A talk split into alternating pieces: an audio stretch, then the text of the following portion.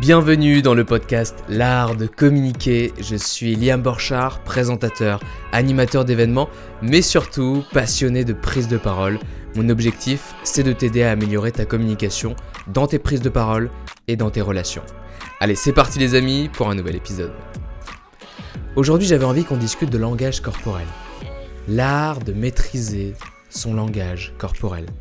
Je pense que tu as déjà entendu cette phrase on n'a jamais une deuxième chance de faire une bonne première impression. On n'a jamais une deuxième chance de faire une bonne première impression. Quel est le lien avec le corps et le langage corporel? Bah, Je pense que tu le devines, mais le langage corporel, c'est souvent ce qu'on va voir en premier chez toi. On va voir ta posture, tes gestes, comment tu te tiens. Et par rapport à ça, bah, on va se faire une première impression, des a priori. On va avoir des jugements sur toi. Donc, l'idée, c'est qu'on va essayer de comprendre comment bien maîtriser son langage corporel pour aussi avoir la meilleure impression possible, à la fois la meilleure première impression, mais pour aussi avoir un langage corporel qui nous permette de transmettre nos messages efficacement. Je ne sais pas si tu as déjà vu ce TEDx, mais il est vraiment super, de Amy Cuddy. Your body language may shape who you are. Donc ça veut dire ton langage corporel peut déterminer qui tu es. Et ce TEDx, il montre à quel point la posture que l'on a peut influencer ce que pensent les autres, peut nous changer physiologiquement, ça veut dire peut augmenter notre taux de testostérone et baisser notre taux de cortisol, qui est l'hormone du stress, ou inversement, ça veut dire faire baisser notre taux de testostérone et augmenter notre taux de cortisol, en fonction de si on adapte une posture plutôt, alors on appelle ça en anglais de les high power poses ou les low power poses. C'est aussi en lien avec les hauts status et bas status de Keith Johnston. Keith Johnston, c'est un Canadien britannique, c'est vraiment une figure de l'improvisation théâtrale.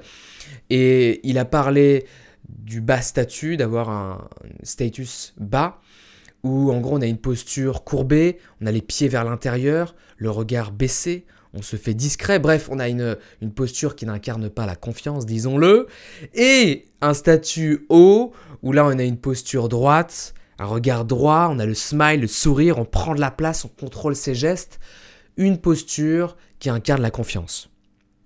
Et dans le TEDx, Amy Cuddy, elle explique qu'il y a eu une étude qui a été faite avec des personnes adoptant une posture de, de high power, de haute puissance, on pourrait le traduire comme ça, pendant deux minutes avant un entretien d'embauche.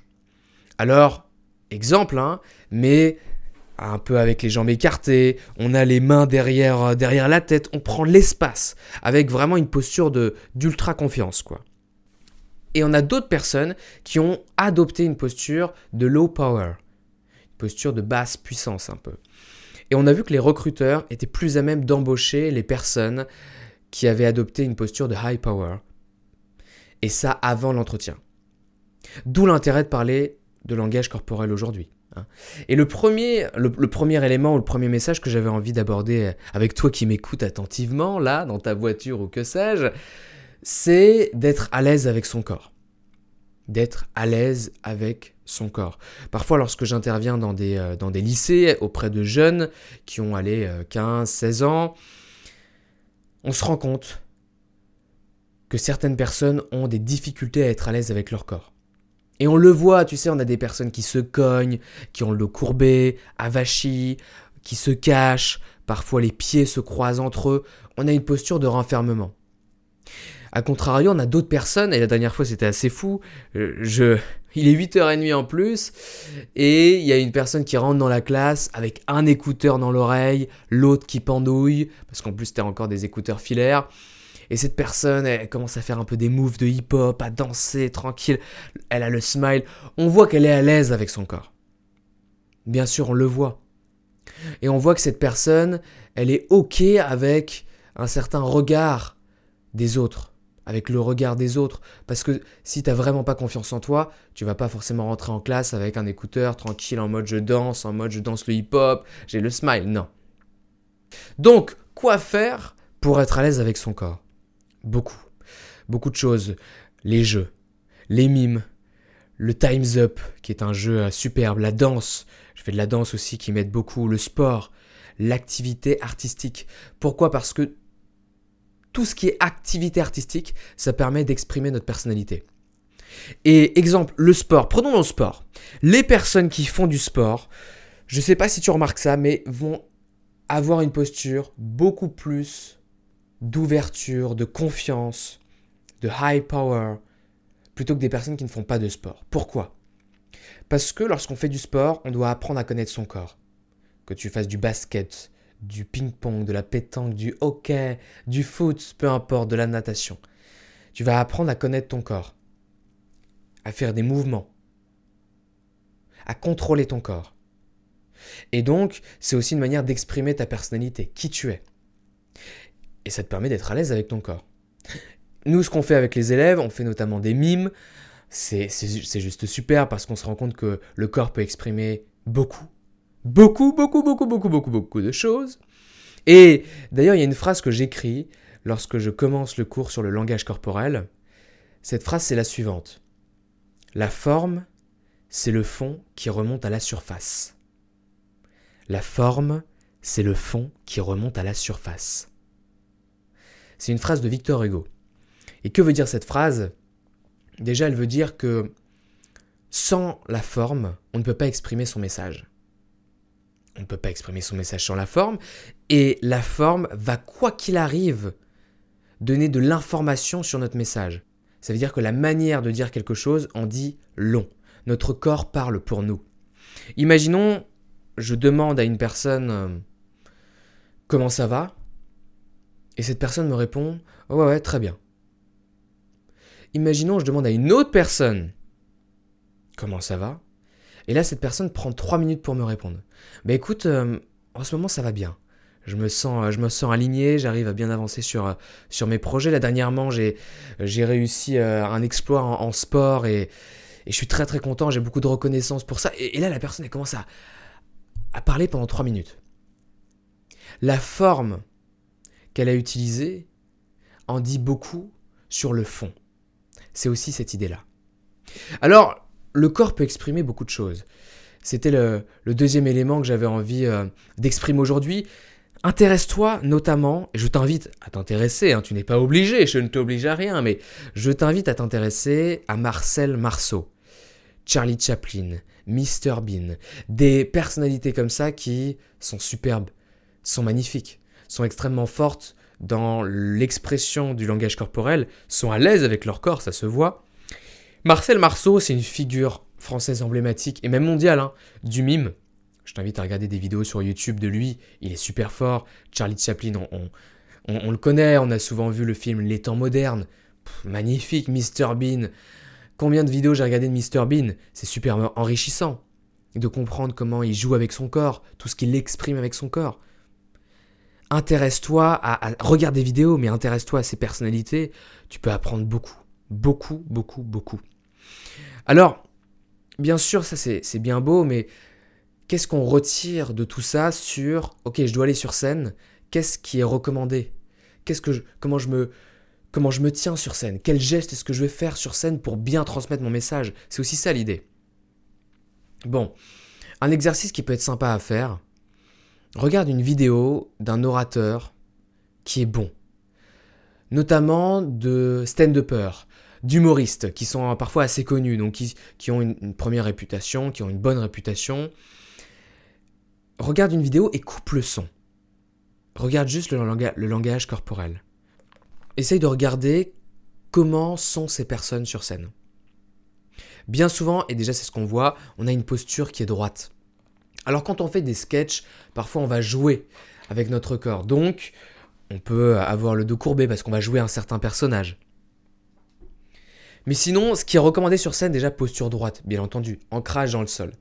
Après, il y a la question des gestes. Où est-ce que je mets mes mains?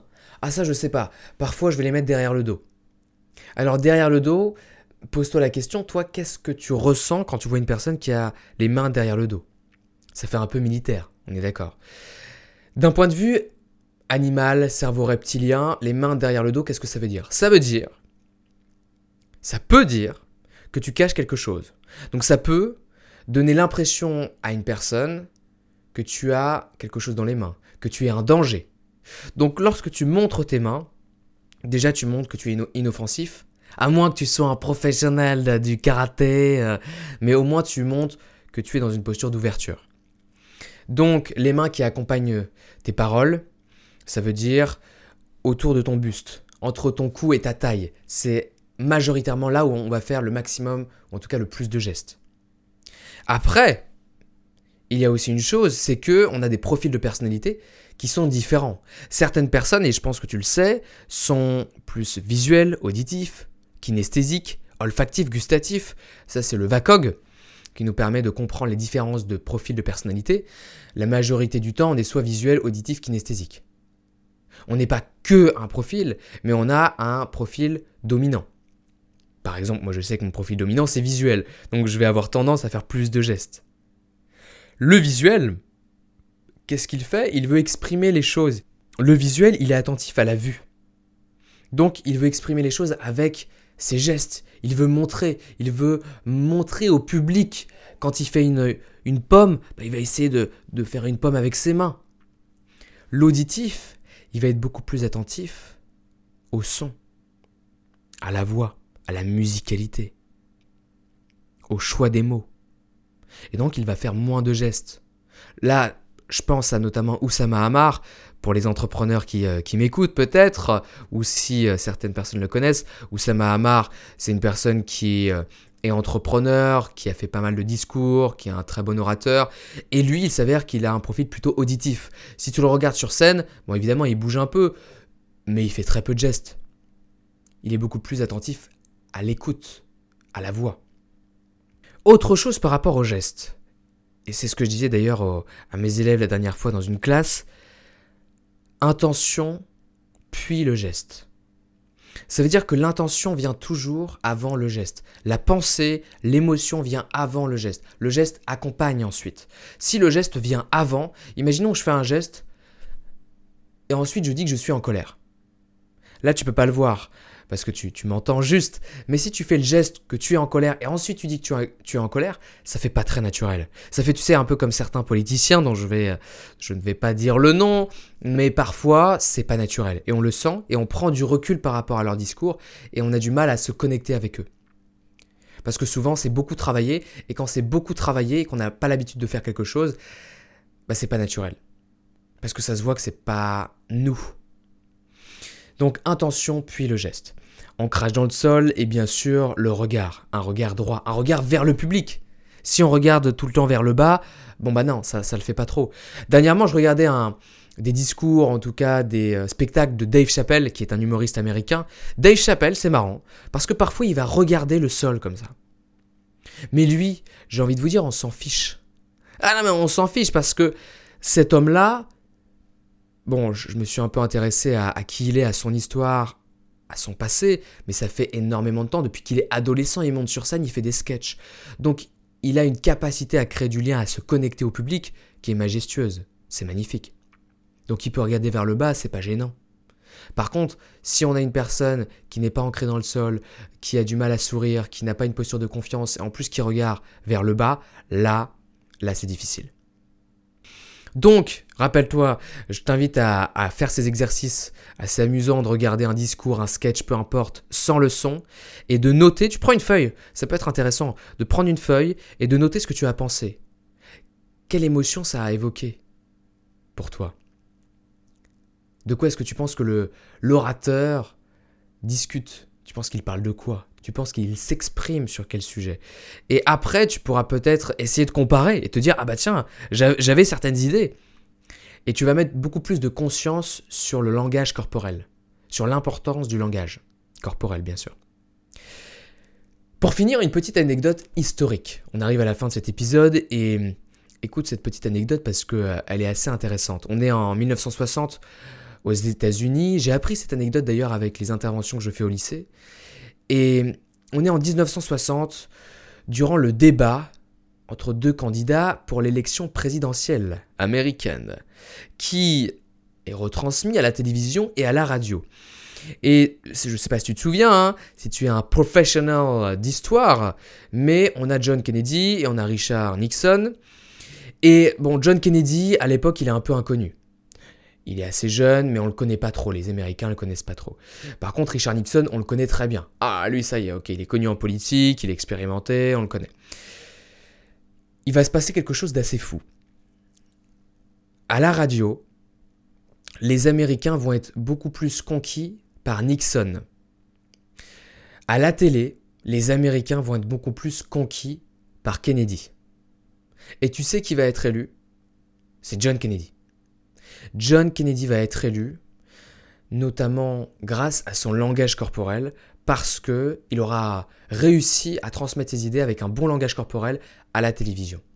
Alors que Nixon, lui, avait un meilleur discours à la radio. Donc c'est pour te dire à quel point le langage corporel et maîtriser son langage corporel, c'est important. Allez, on arrive à la fin de cet épisode. J'espère que tu as apprécié et je te le rappelle, je vous le rappelle, mais la prise de parole, la communication, ça s'apprend bien sûr. On ne naît pas en étant un excellent communicant, on le devient, ça se pratique tous les jours, régulièrement en tout cas. Et bah, si vous avez apprécié le podcast, vous pouvez mettre 5 étoiles sur Apple Podcast ou la plateforme de votre choix, laisser un commentaire, ça me permettra d'avoir euh, vos retours. Et puis en tout cas, je vous remercie, je vous souhaite une très belle réussite et je vous dis à très vite pour un nouvel épisode.